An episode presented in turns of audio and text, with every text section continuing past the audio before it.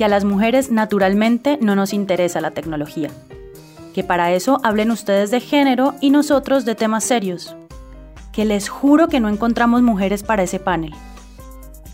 Bienvenidas a El Problema con las Mujeres, el primer podcast de autoayuda que te dará herramientas para reconocer, entender y aceptar los infinitos problemas que tenemos las mujeres latinoamericanas para estar presentes en el mundo de las ciencias y la tecnología.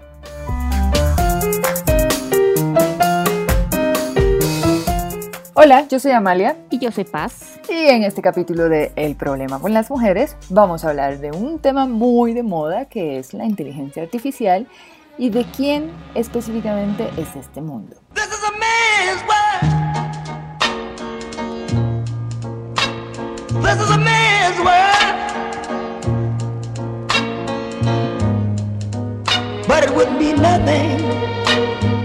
Y sí, la inteligencia artificial es un tema trending, pero hoy nos vamos a enfocar en cómo nosotras las mujeres realmente tenemos un problema súper gordo con esta inteligencia. Vamos a demostrar claramente que todos los impedimentos que tenemos nosotras las mujeres y de los que hemos hablado en capítulos anteriores realmente se sintetizan en este tema. Pero antes de entrar a hablar sobre nuestros problemas en la inteligencia artificial, Paz, ¿Qué tal si haces un Paxplainer y nos cuentas qué es eso de que las máquinas son inteligentes ahora? Eh, muchas gracias, Amalia, por darme la oportunidad de hacer un Pax Explainer, a pesar de, claro, no sea hombre.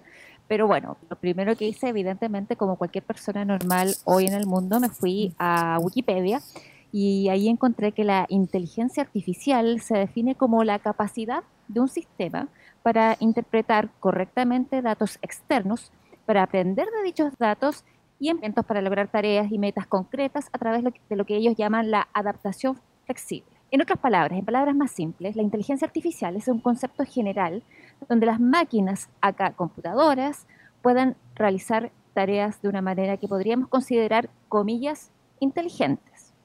Hay inteligencia artificial aplicada, es decir, donde las máquinas pueden realizar una tarea específica, como por ejemplo manejar automóviles.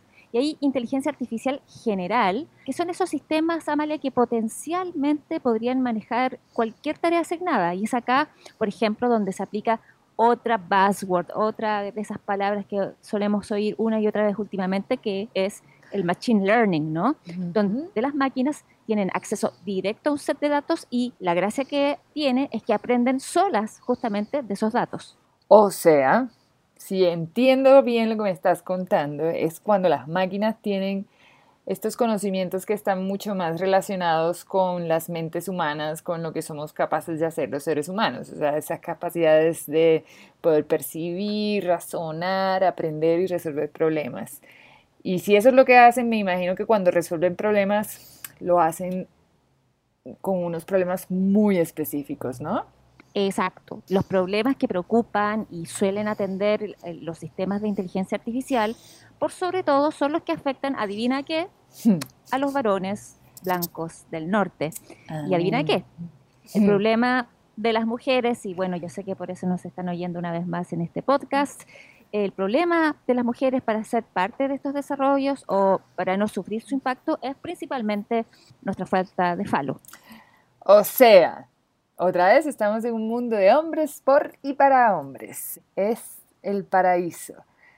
Pero el paraíso en el que vivimos ahora, oye, esto se siente buenísimo, Paz. Nunca mejor dicho, Malia, el paraíso cis, hetero, patriarcal, blanco y occidental. Ahí tiramos todos los conceptos de una.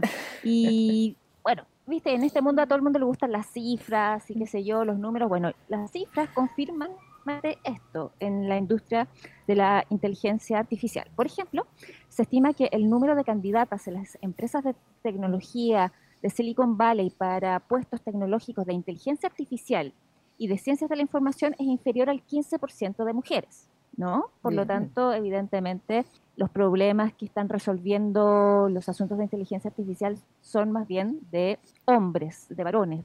No puede ser de otra forma. Exacto, y si así es la cosa a nivel de contratación, cuando miramos más específicamente cómo están constituidos los grupos de investigación de inteligencia artificial, por ejemplo en Facebook y Google, la cosa tampoco es muy diferente. Las mujeres representan el 15% de esos equipos en Facebook y en Google, que está en buena onda, solo el 10%. Bien, bien. Eh, Ahí vamos. Dos cifras, ah, es una cifra de dos dígitos, eso ya... Amalia, que no panda el cúnico, porque entonces miremos al, al, mundo académico, ¿no? Que es más progresista, más abierto, se supone. Bueno, en el mundo académico y de las prestigiosas conferencias de inteligencia artificial, también las cifras van por la misma línea. Solo el 18% de los autores de las principales conferencias de inteligencia artificial son mujeres y bueno, más del 80% de los profesores de inteligencia artificial, adivina qué. Ay, pues qué. Cuéntame. Oh. y estos son solo cifras disponibles para la visión binaria de los géneros, porque no hay datos públicos algunos que den cuenta de ninguna estadística sobre personas trans y otras minorías de género en la industria de la inteligencia artificial. Y si usamos el lente de la interseccionalidad, la cosa es aún más patética. Solo el 2,5%. Voy a repetir por si escucharon mal. No dije 12, dije 2,5% de la fuerza laboral de Google es negra, en Facebook y Microsoft esa cifra llega al 4% cada uno. Lindo, lindo, lindo. Ahí sí tenemos un problema, es un dígito nada más. Por algo será, Amalia, ¿no? Mm, sí, sí, seguro, pero pues eso podemos dejárselo a, a las otras diversidades que lo cubren sobre cuáles son las razones, no nosotras. Pero bueno, Paz, este panorama que es así un poquito no diverso, seguro que no es un problema para ese grupo de genios geeks, blancos, con falo y del norte. Seguro que no lo es. En nosotras las mujeres, por no hablar de, pues, de estas otras diversidades que ya mencionábamos antes, seguro que tenemos el problema, o mejor dicho, los problemas, porque no puede solo ser un problema, seguro son muchos. Y claro, ya que estamos hablando que el inicio de todos nuestros problemas se remonta a estas sólidas observaciones que hicieron en su momento los naturistas, estos genios decimonónicos que desarrollaron la teoría de la selección de las especies, pues sí, o sea, tiene toda la lógica que el problema sea de nosotros, no de los hombres. Pero así dándole cabeza, cráneo a esto, de repente se me encendió el bombillo, paz. Y otra vez, o sea, gracias Darwin por existir, por haber existido, mejor dicho. No podemos esperar que seamos capaces de desarrollar inteligencia artificial. Mucho de nosotras, esperar demasiado de nosotras que hagamos máquinas inteligentes, si nos remontamos a aquellas cosas que decía Darwin en su teoría sobre la selección de las especies y nuestros cerebros son los de unas niñas adultas. Ni más faltaba que nosotras íbamos a poder desarrollar máquinas que son inteligentes. ¿Cómo se me ocurre a mí creer que eso es posible? O sea, tú me estás diciendo que en Silicon Valley y bueno, en el resto del mundo, la virgencita eh, de los milagros de la inteligencia artificial es San Darwin. Es, es, es eh, Darwin, alabado sea Darwin. Alabado sea Darwin. Tenemos que ponerle eso que decías, un altarcito y empezar a a rendirle un poco más de, de respeto y culto a, a, Darwin. Nosotras mujeres tenemos que empezar a hacer eso. Alabado. Sí, sí, sí.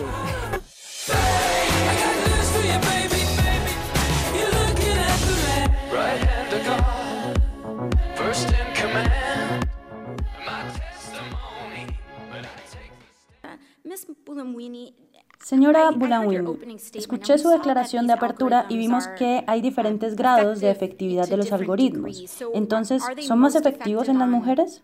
No. No. ¿Son más efectivos en personas de color? Absolutamente no. ¿Son más efectivos en personas de diferentes expresiones de género? De hecho, las excluyen. Entonces, ¿en qué grupos demográficos es más efectivo? Hombres blancos. ¿Y quiénes son los principales ingenieros y diseñadores de estos algoritmos? Definitivamente hombres blancos.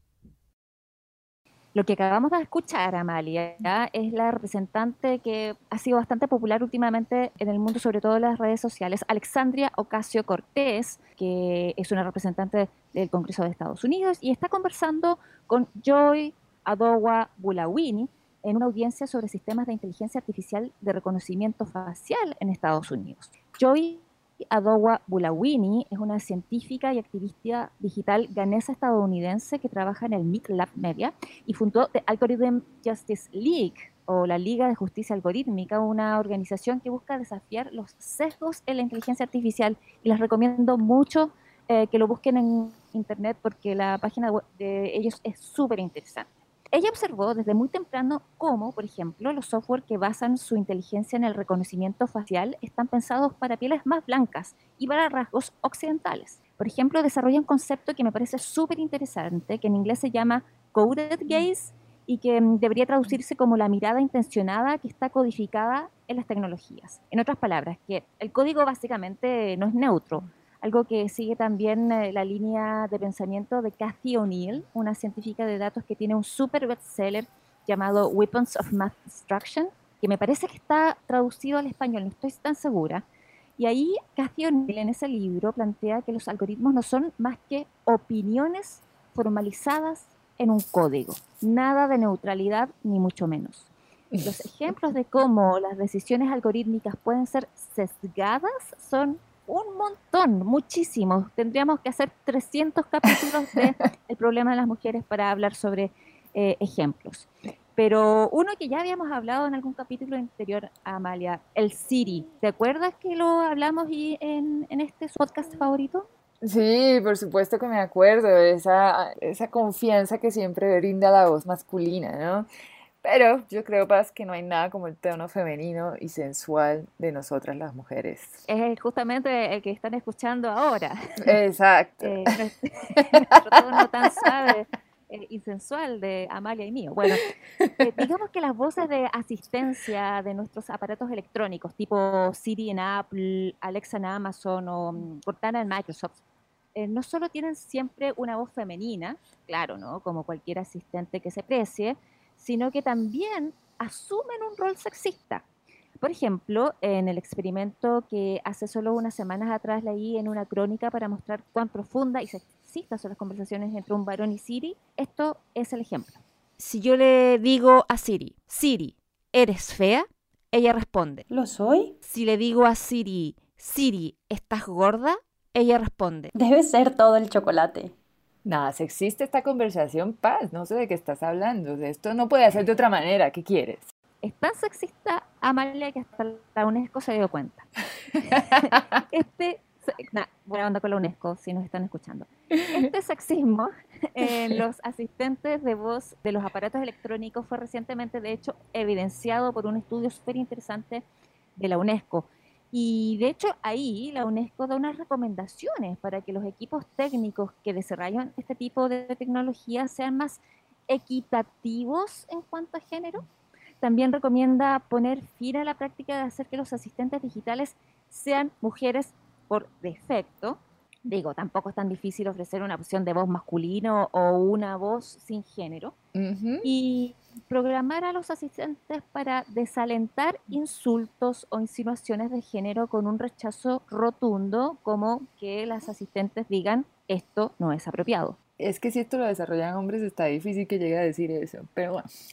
Hay muchos más ejemplos también de cómo la inteligencia artificial eh, es bastante sesgada y sexista. Así, bueno, te voy a dar algunos ejemplos acá. Te cuento, uno de los primeros así que seguro que han escuchado, pero para quienes no, pues aquí vamos a echarles el cuento, es el sistema que desarrolló Amazon para automatizar el proceso de reclutamiento. ¿Cómo funcionaba? Pues era un sistema que eh, estos grandes genios geek de Amazon decidieron crear este software en donde entrenaron al programa con los resúmenes o currículos vitae y hojas de vida que tenían. Y de ahí entonces eh, se hacía una clasificación buscando a, nunca mejor dicho, los mejores candidatos. Porque las potenciales buenas, mejores candidatas no, nunca eran recomendadas por este sistema porque todo lo que se relacionaba con género, mujer, el programa los calificaba bastante mal y quedaba muy abajo en la lista de, puntuación. Entonces todo esto salía a la luz y trataron de arreglarlo, pero pues eh, resulta que como pues eh, el sesgo, como ya decías, de Cathy O'Neill, como pues lo, los algoritmos no son más que opiniones, pues si tú no tienes gente diversa en el equipo desde el inicio, pues tu programa no va a ver cómo arreglarlo. Y como no lo pudieron arreglar, terminaron haciendo algo maravilloso. El ejemplo de los ejemplos. terminaron atacando la reputación de las investigadoras que trabajaron en el informe que sirvió de base para el desarrollo del sistema. Ah, las chicas tuvieron la culpa. Las chicas tuvieron la culpa y ponle que tuvieron más culpa porque de paso no solo eran mujeres, sino eran mujeres negras las que trabajaron en ese, o sea... Mira, y además no solamente eran mujeres, no solamente eran mujeres negras, sino que eran mujeres negras que andaban en minifalda por un callejón en la noche. Exactamente, exactamente. Entonces, claro, Amazon no asume que eh, los algoritmos pues, son desarrollados por seres humanos llenos de sesgos y de prejuicios y que ahí está el problema. No, no, el problema estaba en el informe base. Entonces, otro de los ejemplos es uno que se llama Label Faces in the Wild, que se puede traducir algo así como caras etiquetadas en estado salvaje.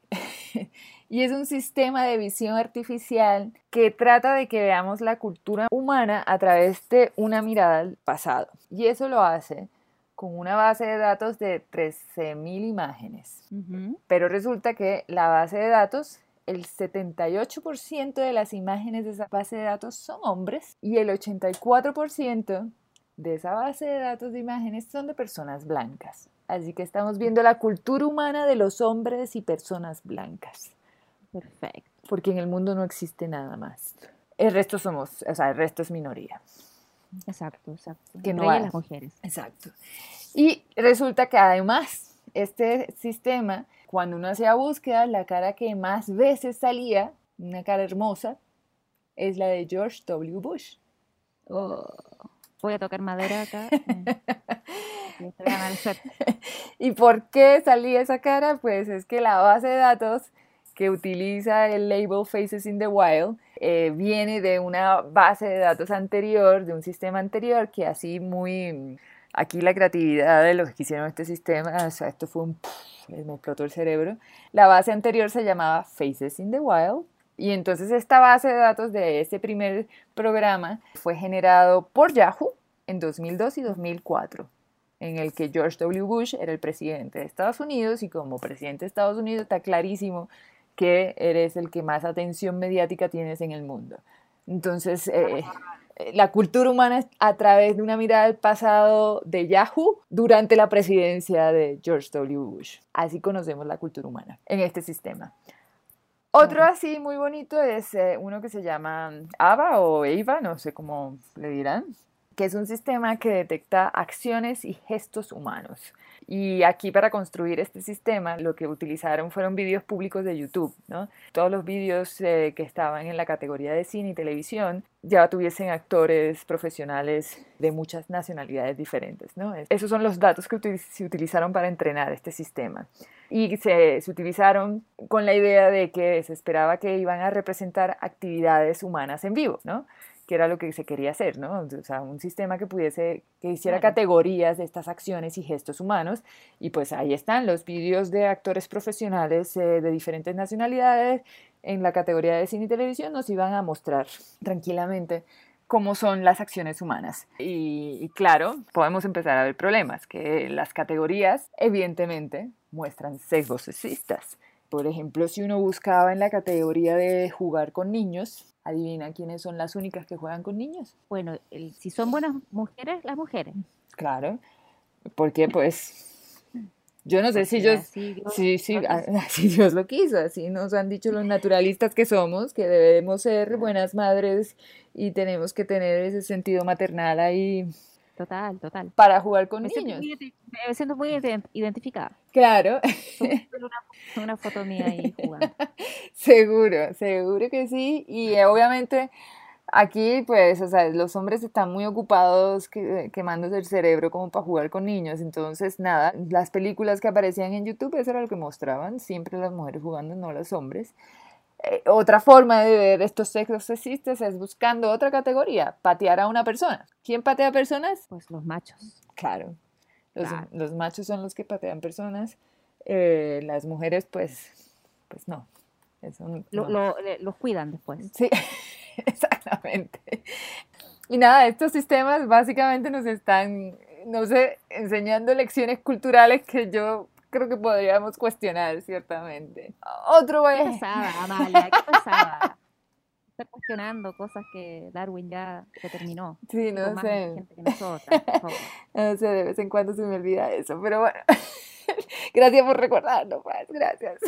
Sí. Otro tema, otro sistema es la traducción automática, que también nos muestra tan, la facilidad en la que los sesgos sexistas quedan evidenciados, ¿no? Aquí fácilmente, pues cuando se hacen traducciones automáticas, uno no solamente puede ver, ¿no? Si quieres, lo pueden hacer ahora mismo en Google Translate si quieren, busquen nurse Mm, en inglés y les va a aparecer enfermeras como primera opción. Femenino, digamos. En femenino, ¿no? Va a aparecer enfermera. Y si buscan engineer, les va a aparecer tranquilamente ingeniero. Total, sí. Es como esas asociaciones que se hacen, pero además hay unas asociaciones masculinas en estos sistemas de traducción automática donde mm, lo masculino, por ejemplo, se ve eh, lo genio, lo estratégico, mientras que la asociación femenina es más como labores domésticas, manualidades y modelaje, ¿no?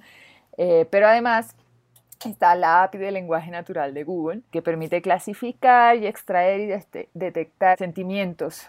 Y esta también ha demostrado estar sesgada. Por ejemplo, si uno pone judío y gay, eh, suele estar más relacionado con un sentimiento negativo, la forma en que el lenguaje natural trata de, de expresar estas palabras. Eh, hay una relación más de sentimiento negativo frente a que si uno llega a decir eh, soy blanco y poder hetero, la relación que hace el lenguaje natural de esta API de Google es, es hacia un sentimiento mucho más positivo. Wow. Bueno, de todas formas, los, los, los ejemplos que dabas, Amalia, son de empresas privadas, ¿no? Que, Sí. bueno, dentro de, ci- de ciertos parámetros, bueno, cada uno ve y vela por sus intereses, pero lo que es preocupante además sobre los sesgos de inteligencia artificial es cuando eh, la inteligencia a- artificial es adoptado por los gobiernos para apoyar decisiones de política pública, ¿no? Y en la TAM y en Mm. Latinoamérica tenemos unos casos lindos, lindos de sexismos en los algoritmos. Y por supuesto, cuando digo lindos, digo naturales y obvios. Claro, Eh, cuéntame, para se muero de ganas de escuchar estos grandes ejemplos latinoamericanos. Sí, para terminar con todo la buena onda y el ánimo, ¿no? Eh, hay uno muy, muy genial, que es el clásico del gobernador de la provincia de Salta, que en el 2018, el gobernador, by the way, se llama Juan Manuel Urtubey. Urtubey en el 2018 dijo que su gobierno estaba preparando un software que utiliza inteligencia artificial para saber si las mujeres en su provincia pueden quedar embarazadas. Es Las más, mujeres pueden quedar embarazadas. ¿Las mujeres Sí, podemos quedar embarazadas? Necesitas una inteligencia artificial. Por lo demás, eh, las mujeres de su provincia eh, pobres, ¿no? Porque este- estos tipos de sistemas el Estado los aplica a las mujeres pobres y no a las mujeres burguesas. Y en esa ocasión, eh, Urtubey dijo, comillas, con la tecnología se puede prever que niñas están a un 86% predestinadas a tener un embarazo adolescente. Bien, bien, es que a esas es a las que hay que ir, ¿qué pasa? O sea, O sea, a mí además, ¿qué onda salta? El Silicon Valley, su super sudaca. Sí, uno- sí, o sea, a ese grupo poblacional hay que A ese ir y, y además es que, que porque hay que mirar el norte si los desarrollos tecnológicos de punta están, parece, emergiendo en Salta. Ahí el cono Oye. sur siendo... Y Amalia, es que no solamente se anunció el, el sistema, sino que se desarrolló. Ah, mira. Y con la publicación del código involucrado en el sistema, perteneciente a la empresa O, Microsoft, se pudo Oh, no, ya me bajaste el Silicon Valley. Salteño, ya me lo bajaste. se- bueno, quién sabe, el, em, eh, Microsoft que vendió también, ¿no? Pero em, con la publicación del código involucrado se pudo evidenciar que no existían preguntas sobre anticoncepción ni educación sexual en el sistema que pretendía eh, eh, eh, pre- eh, ver el, el embarazo adolescente, ¿no? Y adivinarlo. Y no había nada sobre preguntas de anticoncepción, pero sí otras como edad, etnia, estudios, barrio de residencia, discapacidad, país de origen, si padres habían abandonado los estudios o no. O sea, un montón de proxies en vez de eh, datos concretos y directos sobre eh, embarazo adolescente. Lo A ver, pa- paremos un segundo aquí, porque, a ver, hace ver. falta, o sea, tenemos un sistema que busca predecir riesgos de embarazo adolescente. Pensemos un poquito, ya sé que esto es difícil para nosotras. estoy súper preparada para pensar. Pensemos un poco. Para predecir riesgos de embarazo adolescente, hace falta preguntarse, ¿usted utiliza algún medio anticonceptivo? Pucha, no me quiero arriesgar con esto, pero me parecería que sí, ¿no? Eh, yo no sé, yo creo que todo lo otro que preguntaban, que decías que era edad, etnia, eh, país de origen, porque pues, me, imagino que, si eres un inmigrante eh, debe haber más posibilidades o menos posibilidades de que te embaraces en Salta. Sí, yo, pasa, o sea, ponte en la cabeza de un hombre, por favor, haz eh, un esfuerzo sobrehumano, pero ponte, o sea, ¿por qué preguntar, ¿tienes algún método anticonceptivo? Ah, ¿Te han hablado alguna vez de educación sexual? ¿Sabes algo de educación sexual? o sea, está claro que hay más riesgo de adolescentes si, como decías, eres inmigrante, eh, si, eh, si eres una etnia distinta al blanquito y, y, si no tienes estudio. Sí, es cierto, eres, eres, básicamente más susceptible de embarazo, eso es sabido por la ciencia en Salta. En Salta. Pero te voy a decir algo peor, Amalia. ¿Qué puede ser este peor que esto?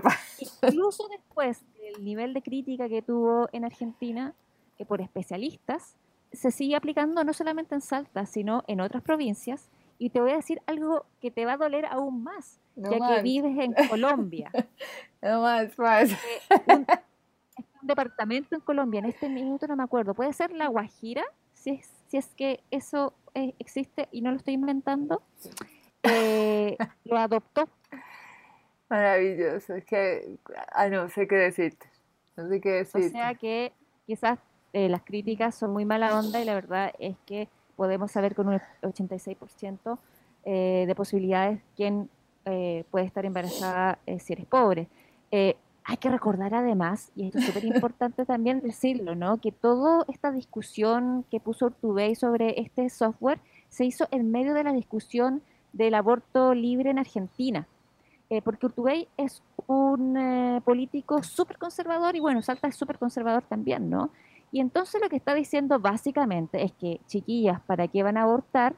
Eh, ¿Para qué queremos aborto libre si nosotros podemos predecir con embarazo adolescente y podemos desplegar todas las políticas conservadoras que queramos con ello? Lo dice un software, por lo tanto debe ser cierto. Sí, eso igual trae varias cosas. Primero, o sea, había muchas críticas en los que has dicho, ¿no? En el sentido de que, pues, las preguntas, las categorías que utiliza este software para hacer ese análisis y esa predicción realmente son cuestionables. Es cuestionable el tema de la privacidad de los grupos poblacionales específicos que estaban participando en esto, pero es cuestionable también que no ha habido informes posteriores que digan para qué ha servido esta mierda.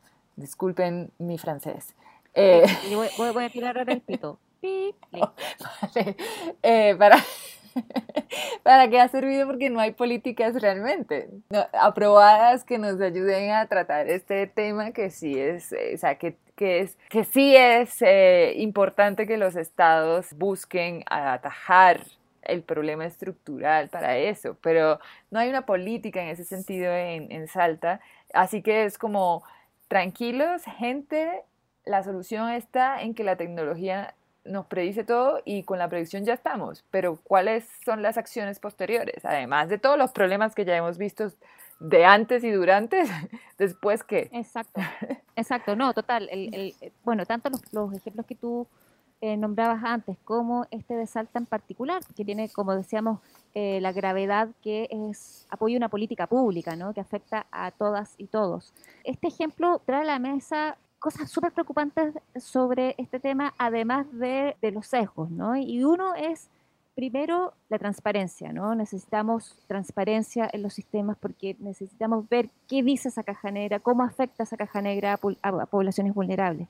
Pero también, como tú eh, nombrabas recién, Amalia, de la participación efectiva y amplia de la población que va a ser impactada por los sistemas, ¿no? Es muy lindo hacer sistemas sobre personas, pero es muy feo, digamos, y es poco ético que tú no des participación real y efectiva a esas personas para ver si efectivamente están siendo datificadas de una forma justa, democrática, transparente. Y otras cosas que uno se puede preguntar con todos estos ejemplos que hemos dado, yo creo que lo, que lo más importante en términos como más técnicos es, es, fijarse siempre en qué datos se están recogiendo para alimentar estos sistemas, porque generalmente los datos que se recogen desde el inicio eh, vienen sesgados, como tú mostrabas, ¿no? El, el, asunto de las fotos de hombres blancos en Yahoo, ¿no? El, ya la base de datos con que estaba eh, trabajando el sistema era sesgada, ¿no? Y en este caso, en el caso de Salta, eso es muy claro, ¿no? La base de datos que se está recogiendo son, no son datos directos sobre el tema que se está tratando, el embarazo adolescente, sino que son proxies, ¿no? Y ahí cuando empiezan a haber proxies, empieza a operar muchas veces la ideología, las ideologías que todos tenemos y eh, puede tener resultados bastante preocupantes, sobre todo cuando eres la población afectada, ¿no? Y en este caso un proxy sería etnia, ¿no? o barrio de residencia o nivel de discapacidad. ¿Es eso lo que quieres para saber el embarazo adolescente o es más bien una justificación para estigmatizar, ¿no? Para perfilar poblaciones también, al final de cuentas. Perfilas para luego puede utilizarse para tantas cosas que van totalmente en contravía de los derechos humanos. Y además, y la última gran pregunta que yo siempre me hago, Amalia, finalmente, como estudiando sobre temas de inteligencia artificial, es, ¿realmente necesitamos un software para cada política pública? ¿O estamos haciendo que el software sea el conejillo de indias para decir si lo dijo el software es verdad, ¿no? Eh, en esta supuesta neutralidad. Y realmente con esta idea de que seamos todos unos Silicon Valleys en, Latinoamérica, eh, al parecer, ¿no? Nuestros políticos están súper deseosos de que todas nuestras políticas públicas están basadas en software y entonces decir, oye, esto es serio, no lo inventé, ¿no? Sí, y, aquí solo una aclaración, no es que estamos en contra de la tecnología, que conste, no es que estemos en contra, simplemente hacemos una mirada crítica a eh, los tecnosolucionismos. Eh, y pensar que la tecnología va a solucionar problemas que son estructurales en nuestras sociedades. Yo sí creo, Amalia, que, que la tecnología puede solucionar un problema estructural en Latinoamérica. A ver, eh, cuéntame.